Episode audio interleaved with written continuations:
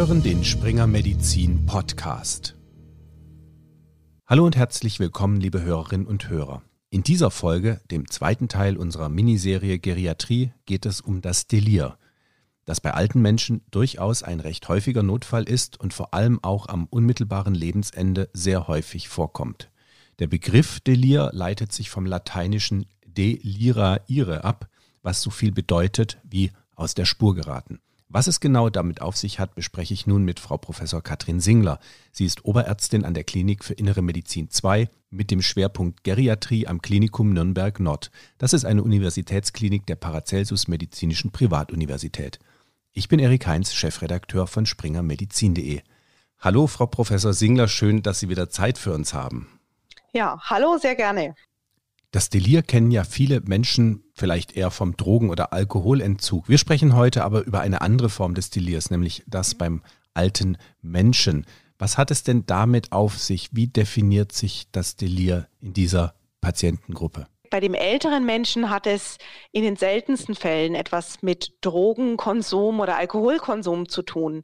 Es handelt sich hierbei um eine akut aufgetretene Verwirrtheit. Mit akut meine ich innerhalb weniger Tage oder auch mit einem speziellen Ereignis, zum Beispiel einem Sturzereignis oder einer Operation einhergehende akute Verwirrtheit. Die Patienten sind häufig nicht mehr orientiert, sei es im zeitlichen Kontext oder auch situativ nicht mehr orientiert.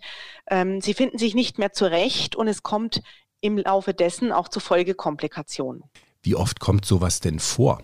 Das ist sehr unterschiedlich, welche Personengruppe Sie betrachten. Wenn Sie in die Allgemeinbevölkerung schauen, selbstständig lebende ältere Personen ist es natürlich sehr, sehr selten. Wenn Sie aber zum Beispiel in das Setting eines Alten- und Pflegeheims schauen, dann ist das schon deutlich häufiger. Das ist in der Literatur mit bis zu 25 Prozent von Heimbewohnern beschrieben. Wenn Sie auf eine Intensivstation gehen und sich dort die älteren Patienten betrachten, zum Beispiel auch eine operative Intensivstation, da sind Fallzahlen mit bis zu 70 Prozent beschrieben. Wenn nun ein Patient ein Delir entwickelt, zum Beispiel in der Heimpflege oder auch im Altenheim? Was sind dann die Warnzeichen, wie sich das ankündigt? Worauf müssen die Angehörigen, die Pflegenden, die Ärztinnen und Ärzte dann achten? Grundsätzlich kann jeder Mensch, egal ob jung oder alt, ein Delir erleiden.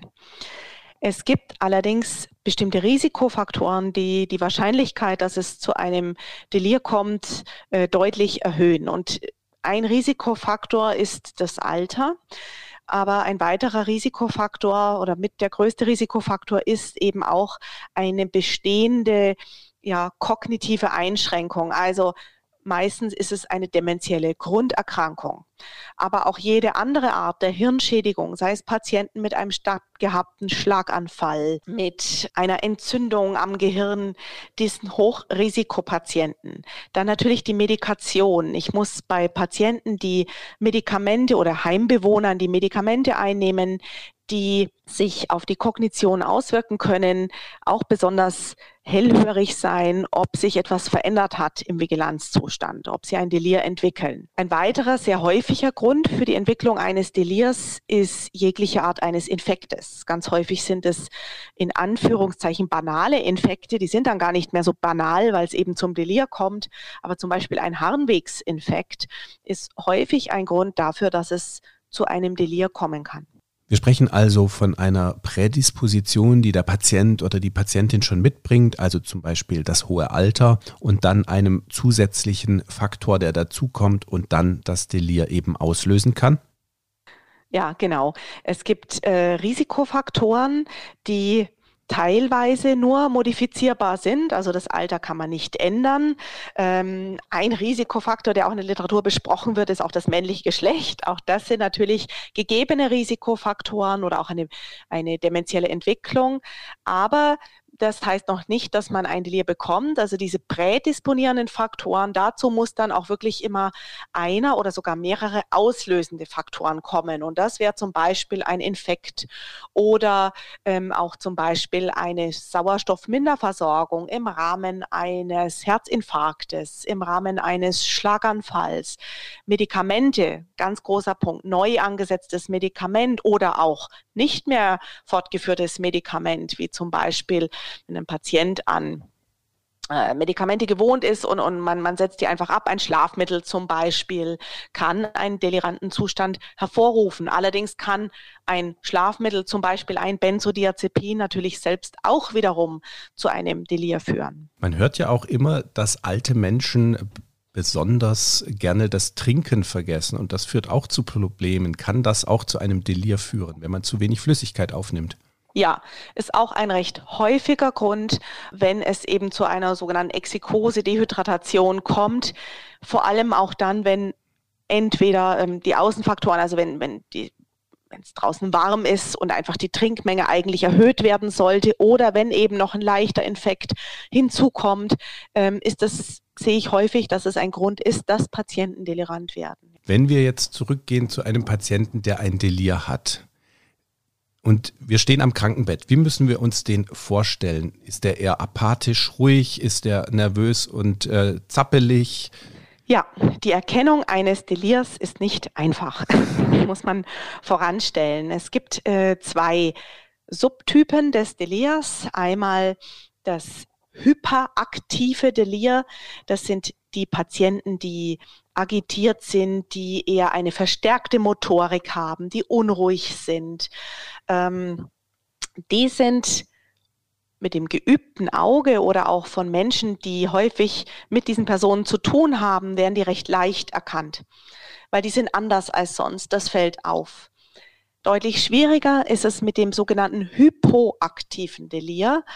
Das sind Menschen, die sich eben eher zurückziehen, die verlangsamt sind in ihrer Motorik, auch in ihrer ja, kognitiven Leistungsfähigkeit. Und das wird eben häufig schnell fehlinterpretiert, gerade wenn Sie den Menschen nicht kennen. Denkt man vielleicht, ja, er ist müde, er hat zu viele Untersuchungen gehabt, das ist die Narkose, die noch nachwirkt oder ähm, er hat einfach Schmerzen und, und ist deswegen stiller und ruhiger. Das ist unheimlich schwer das zu erkennen, ein hypoaktives Delir. Mhm. Jetzt gibt es ja auch gerade bei den älteren Patienten häufig das Problem einer Demenz oder einer Altersdepression, die auch eher mit Zurückgezogenheit vielleicht einhergehen. Wie ist denn da die Abgrenzung dann möglich? Gibt es da einen Trick, wie man schnell draufkommt, was es ist?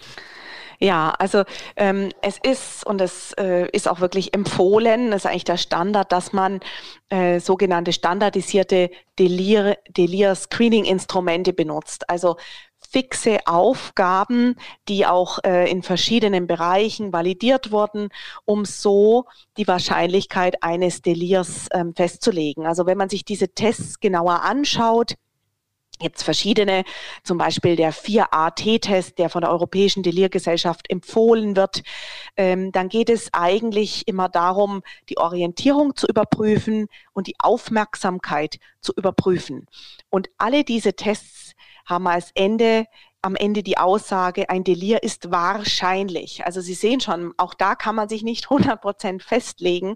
Es geht eben um ein Screening, um die herauszufischen, die entweder nicht delirant sind, weil ich mich in der Notaufnahme befinde und gern ausschließen möchte, dass er ein Delir hat, oder um die herauszufinden, die ein Delir haben und dann ähm, weitere führende Maßnahmen einleiten zu können.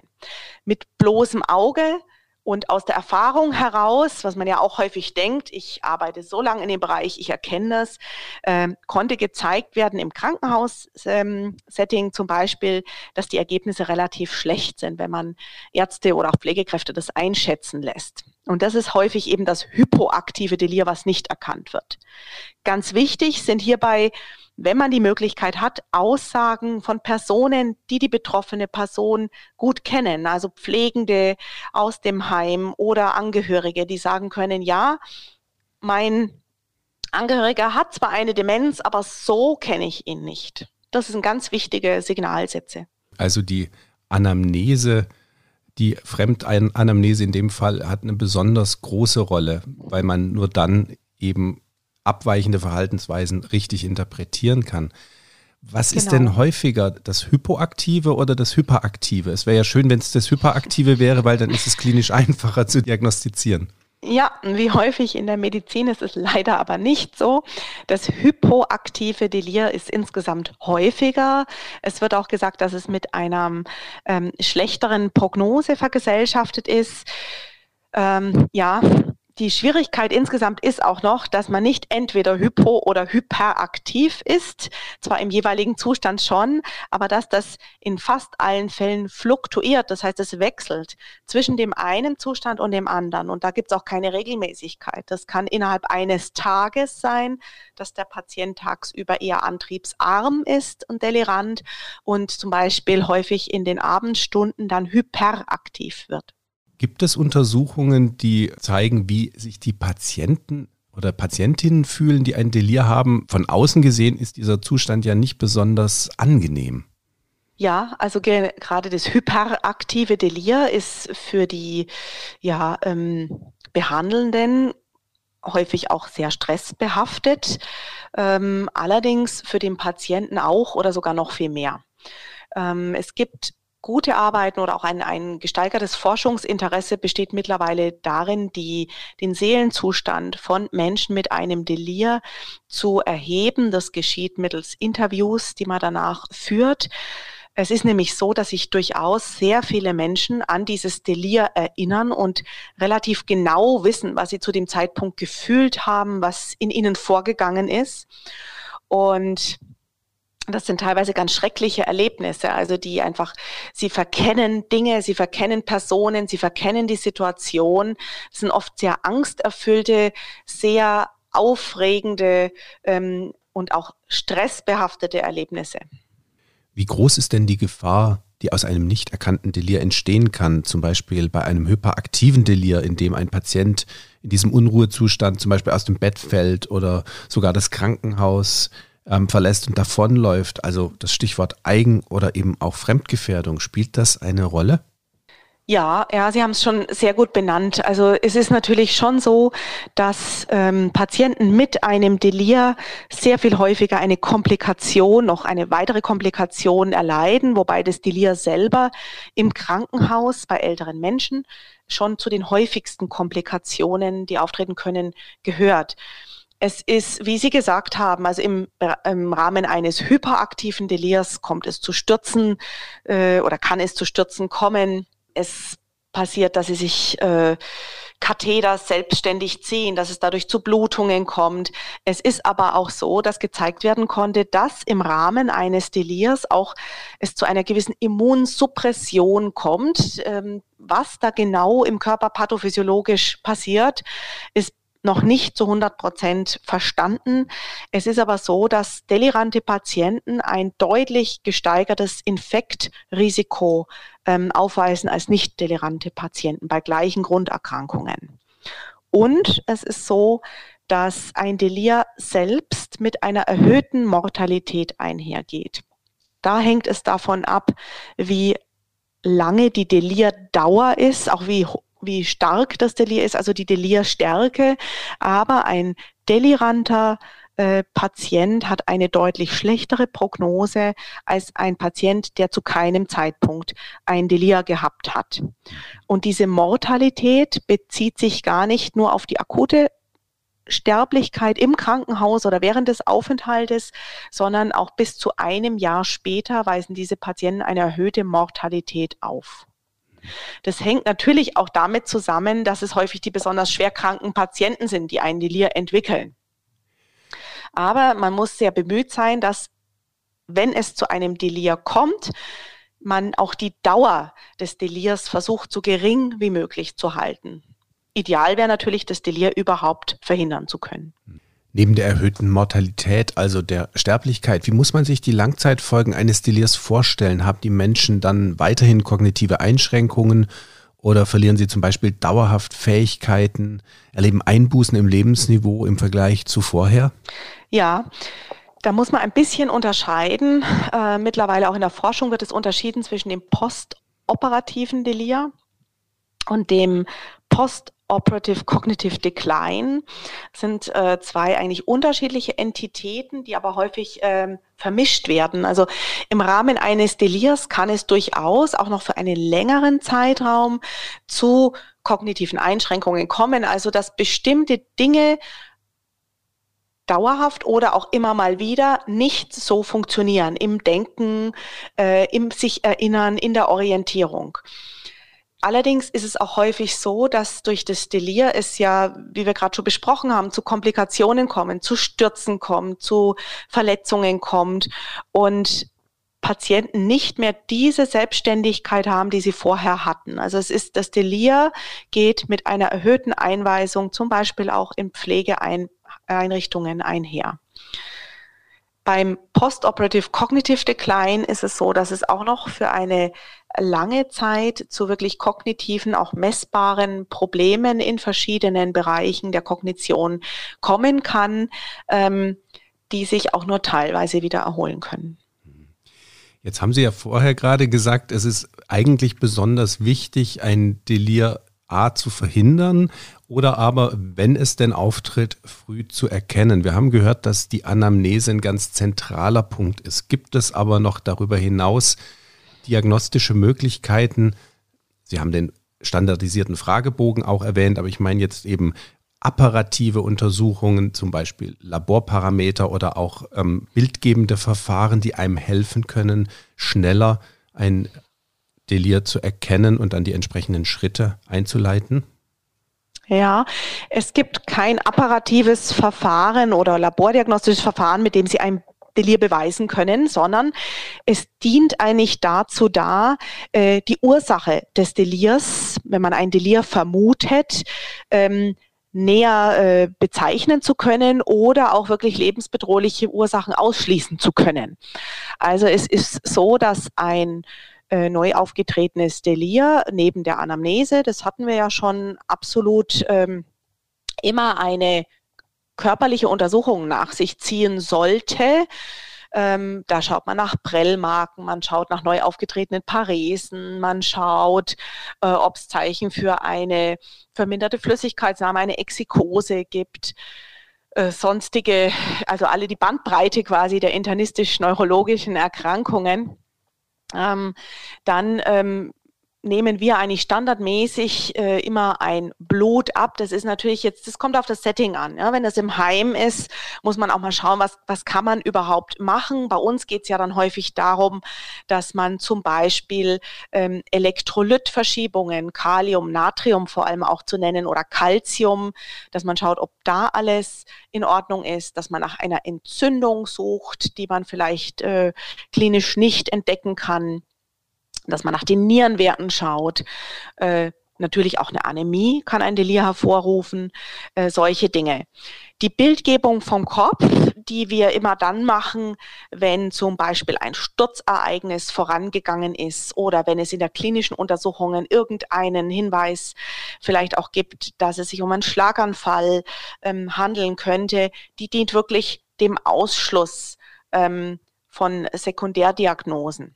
Jetzt kommen wir noch ein bisschen zur Therapie. Sie haben es ja jetzt durch die Beantwortung der Frage gerade schon so ein bisschen angedeutet. Es geht wahrscheinlich vor allem auch eben darum, wenn man dann eine auslösende Grunderkrankung oder Situation feststellt, diese dann so möglich schnell zu beheben, also zum Beispiel einen Flüssigkeitsverlust auszugleichen oder eben eine Infektion, die besteht, dann entsprechend zum Beispiel mit Antibiotika zu behandeln und zu kontrollieren. Gibt es aber darüber hinaus noch spezifische Therapieansätze, um zum Beispiel jetzt so ein Delir zu unterbrechen, um die Folgen des Delirs abzumildern oder auch dem Patienten einfach, ja, zu helfen in seiner Akutsituation? Hm.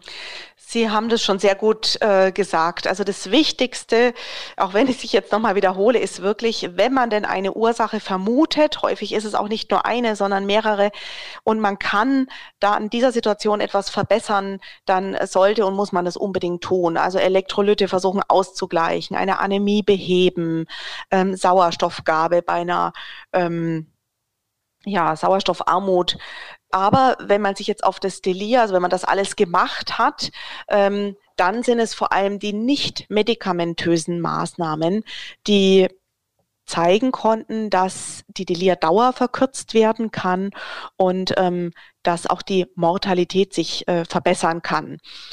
Was sind jetzt nicht medikamentöse Maßnahmen? Äh, das sind ganz verschieden geartete Maßnahmen. Es geht darum, den Patienten zu reorientieren, äh, sei es durch eine Begleitung, also zum Beispiel Sitzwachen, die man ans Bett setzt, durch äh, recht einfache Maßnahmen wie ein Kalender, eine Uhr, ähm, damit er sich wieder zurechtfindet.